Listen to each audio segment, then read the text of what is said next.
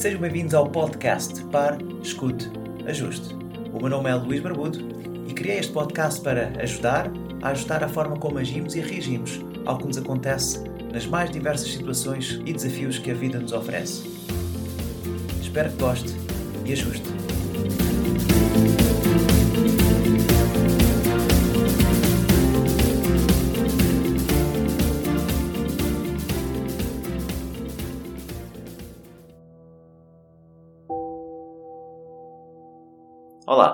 Neste episódio quero falar sobre o livro O Poder do Pensamento Positivo, um livro de Norman Vincent Peale, considerado por muitos o pai do pensamento positivo. Norman Vincent Peale nasceu nos Estados Unidos e foi ministro de milhões de ouvintes, considerado também o doutor em terapêutica espiritual. Tornou-se popular através da sua constante colaboração na imprensa nos seus programas de rádio e televisão. Morreu em dezembro de 24 de dezembro 1993, com 95 anos. Ele era pastor e escritor. Nesta sua obra, O Poder do Pensamento Positivo é o seu mais importante livro e é uma compilação de princípios que ele apresentou em centenas e talvez milhares de palestras, artigos, pregações religiosas, visando a difundir um método simples e compreensível, pela qual o ouvinte poderá, segundo o autor, chegar a uma espécie de vida que deseja. Trata-se de um livro de autoajuda com apoio espiritual. Este livro foi editado pela primeira vez em 1952. No entanto, esta data não é oficial. Tal como tenho feito nos episódios anteriores, vou agora falar-vos de alguns certos que eu considerei mais importantes do livro e, apesar do autor fazer muitas referências e passagens à Bíblia, eh, vou deixar estas passagens para um outro episódio uh, em juntamente com as, as 25 leis bíblicas para o sucesso, também esse livro que irei falar num outro episódio. Passo então a citar alguns certos que eu considerei importantes deste poder do pensamento positivo. Acredite em si mesmo. Ninguém pode ser tão eficiente quanto você. Como pensamos e sentimos tem um efeito definitivo sobre como realmente nos sentimos fisicamente. Se a sua mente lhe diz que você está cansado, o mecanismo do corpo, os nervos e os músculos aceitam o facto. Estamos finalmente despertando para a estreita relação entre a religião e saúde. Estamos começando a compreender uma verdade básica, até agora negligenciada: que a nossa condição física é determinada em grande parte pela nossa condição emocional e pela nossa vida emocional, que por sua vez é profundamente regulada pelo pensamento. Obviamente, muitas pessoas estão cansadas simplesmente porque não estão interessadas em nada. A maneira mais certa de não se cansar é perder-se em algo em que tem uma convicção profunda. Você só perde energia quando a vida se torna monótona na sua mente.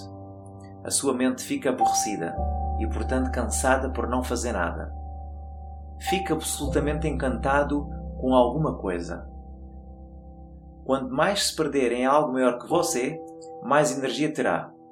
Você não terá tempo para pensar em si mesmo nem se atolar em dificuldades emocionais. Diga isto para si. Sinto-me bem fisicamente, mentalmente e emocionalmente.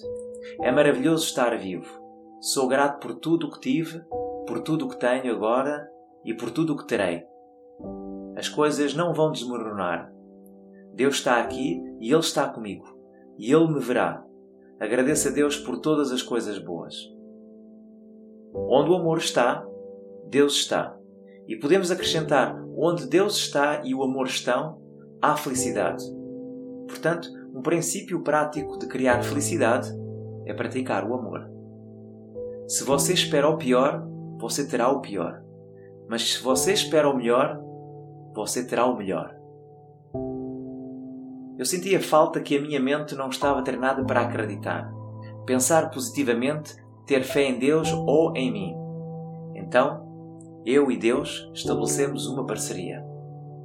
Os resultados não se entregam à pessoa que se recusa a se entregar aos resultados desejados. Dê cada pedaço de si mesmo. Não esconda nada. A vida não pode negar-se à pessoa que dá tudo por ela. Jogue o seu coração por cima da barra e o seu corpo seguirá. Este autor faz referência a Emerson. Esteja ciente de que o que deseja receberá. E repete: Jogue o seu coração por cima da barra. Você pode subir para qualquer lugar alto para o qual queira levar a sua vida, o seu serviço e a sua conquista. Acredite que está experimentando esse impulso de força. Ficará surpreso com a força de elevação que receberá.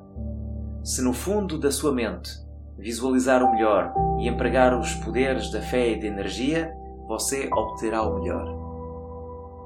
Espere o melhor e o poder mental, espiritualmente criativo, auxiliado pelo poder de Deus, produzirá o melhor. Cultive a fé e você terá a coragem e o caráter necessários. Tudo na Bíblia funciona se você acredita nela. Seja específico. Peça a Deus qualquer coisa certa, mas tal como uma criança, não duvide. A dúvida fecha o fluxo do poder. A fé abre-o. O poder da fé é tão tremendo que não há nada que Deus Todo-Poderoso não possa fazer por nós conosco ou através de nós, se permitirmos que Ele canalize o seu poder através das nossas mentes. Ninguém jamais dominou nenhuma habilidade exceto através de práticas intensivas, persistentes e inteligentes.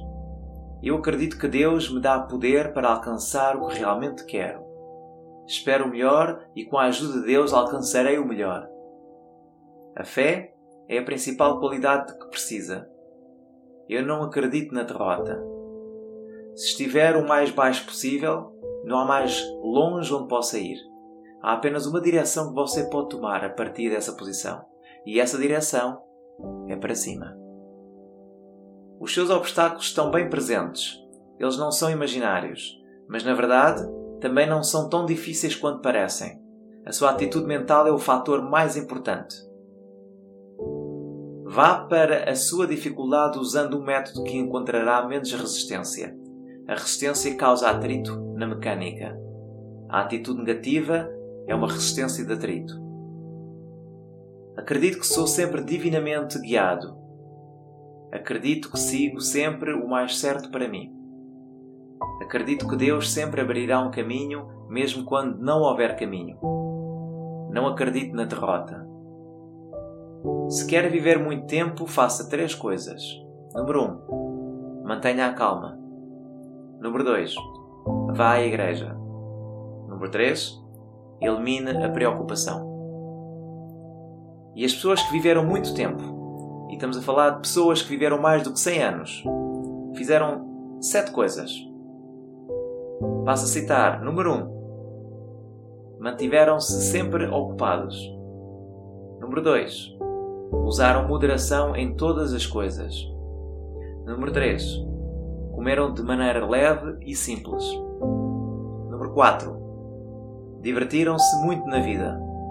Número 5. Deitaram cedo e acordaram cedo. Número 6. Estavam livres de preocupações e de medo, especialmente o medo da morte. Número 7. Tinham mentes serenas e fé em Deus. Stanley Cobb, neurologista, diz que a preocupação está intimamente ligada aos sintomas de artrite reumatoide. Um simples passo para quebrar a preocupação é acreditar que você pode. Tudo o que você acredita que pode fazer, você pode fazer com a ajuda de Deus. E com a ajuda de Deus, agora estou vaziando a minha mente de toda a ansiedade, de todo o medo, de todo o sentimento de insegurança Acredito que a minha mente está agora esvaziada de toda a ansiedade, de todo o medo e todo o sentimento de insegurança. A imaginação é uma fonte de medo, mas a imaginação também pode ser a cura do medo. Deus está agora enchendo a minha mente de coragem, paz e tranquilidade. Deus agora está a proteger-me de todo o mal. Deus agora está a proteger os meus entes queridos de todo o mal. Deus agora está a guiar-me para as decisões corretas. Deus ver-me-á através dessa situação. A fé sempre pode suportar o medo. A fé é o único poder contra o qual o medo não pode resistir. Eu posso mudar qualquer hábito com a ajuda de Deus. E coloco este dia, a minha vida, os meus entes queridos, o meu trabalho nas mãos de Deus. Não há mal nas mãos do Senhor, apenas o bom. Aconteça o que acontecer, quaisquer os resultados, se estou nas mãos do Senhor, é a vontade do Senhor e é bom. Com a ajuda de Deus, farei isso e farei qualquer coisa. Uma das verdades mais básicas ensinadas pela Bíblia é que Deus está sempre comigo. De facto, o cristianismo começa com esse conceito, pois quando Jesus Cristo nasceu, ele foi chamado Emanuel, que significa Deus conosco. Pratique conversar com Ele. Acredite que Ele ouve e pensa no seu problema. Na necessidade de resolver problemas pessoais, é importante, antes de tudo, perceber que o poder de resolvê-los corretamente é inerente a você. Em segundo lugar, é necessário elaborar e atualizar um plano. E aqui faz uma referência à Bíblia: Se tiverdes fé do tamanho de um grão de mostarda, direis a este monte: transfere-te daqui para lá. E ele se transferir, nada vos será impossível. A meditação sincera e prática sobre Deus e Sua verdade age como um medicamento para a alma e o corpo. A prática médica moderna percebe e leva em consideração a estreita conexão entre como um homem pensa e como se sente. Tratando os males humanos, o físico e o espiritual estão frequentemente tão profundamente interrelacionados que muitas vezes não há uma linha divisória claramente definida entre os dois. Doutora Rebecca Baird disse: Descobrimos a causa psicossomática da tensão arterial alta como uma forma de medo subtil e reprimido. O medo das coisas que podem acontecer, não das coisas que são. No caso do diabetes, é a tristeza ou decepção que descobrimos que consome mais energia do que qualquer outra emoção. O que acreditamos no subconsciente costumamos obter, a menos que a sua fé controle o subconsciente. Você nunca terá nada de bom, pois o subconsciente devolve apenas aquilo que é o seu verdadeiro pensamento. Se o pensamento real for positivo, você obterá resultados positivos e curativos.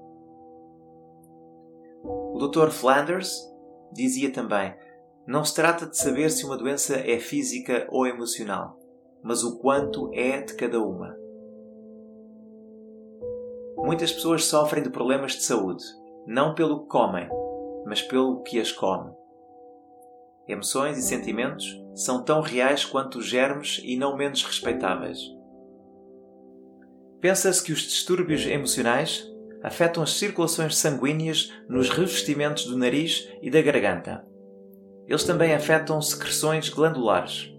Esses fatores tornam as membranas mucosas mais suscetíveis ao ataque de vírus, do resfriado ou infecção por germes.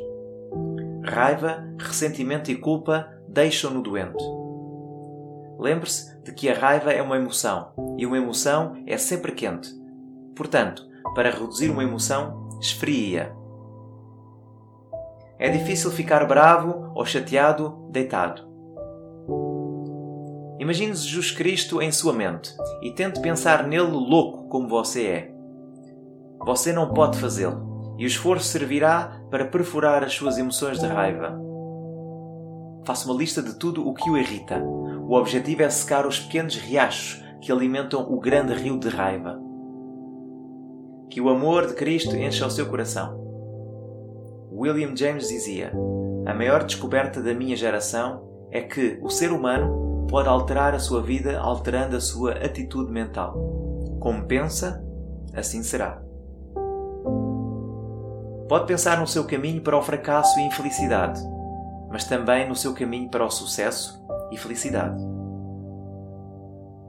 Marco Aurélio disse: A vida de um homem é o que os seus pensamentos fazem dela. E Ralph Emerson diz: Um homem é o que pensa todo o dia. Você pode realmente imaginar-se dentro ou fora das situações. Acredite e tenha sucesso. Forme uma imagem na sua mente das circunstâncias como deveriam ser segure essa imagem, devolva-a firmemente em todos os seus detalhes, acredite nela, reze a seu respeito, trabalhe nela e poderá realizá-la de acordo com a imagem mental enfatizada no seu pensamento positivo. Não tente obter sucesso com algo que está errado. Certifique-se de que esteja certo moral, espiritual e eticamente. Nunca pode obter um resultado certo com um erro. Sobre a visualização. A visualização otimista, combinada com a oração e a fé, realizará inevitavelmente a sua conquista. Primeiro, ataque o problema e agite-o com a sua mente. Segundo, reze sobre isso. Terceiro, pinte na sua mente uma imagem de sucesso.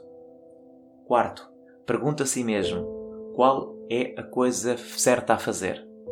E quinto, dê tudo o que você tem. A religião ensina que existe um poder tremendo no universo e que esse poder pode habitar na personalidade. É um poder que pode explodir toda a derrota e levar uma pessoa acima de todas as situações difíceis. O indivíduo médio é capaz de realizar muito mais do que jamais imaginou. O grande segredo da vida bem-sucedida é reduzir a quantidade de erros em si mesmo e aumentar a quantidade de verdade.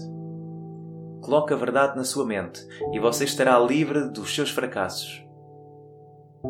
Ele quer dar-lhe grandes coisas, mas mesmo ele não pode fazê-lo levar a algo maior do que você está equipado pela fé para receber.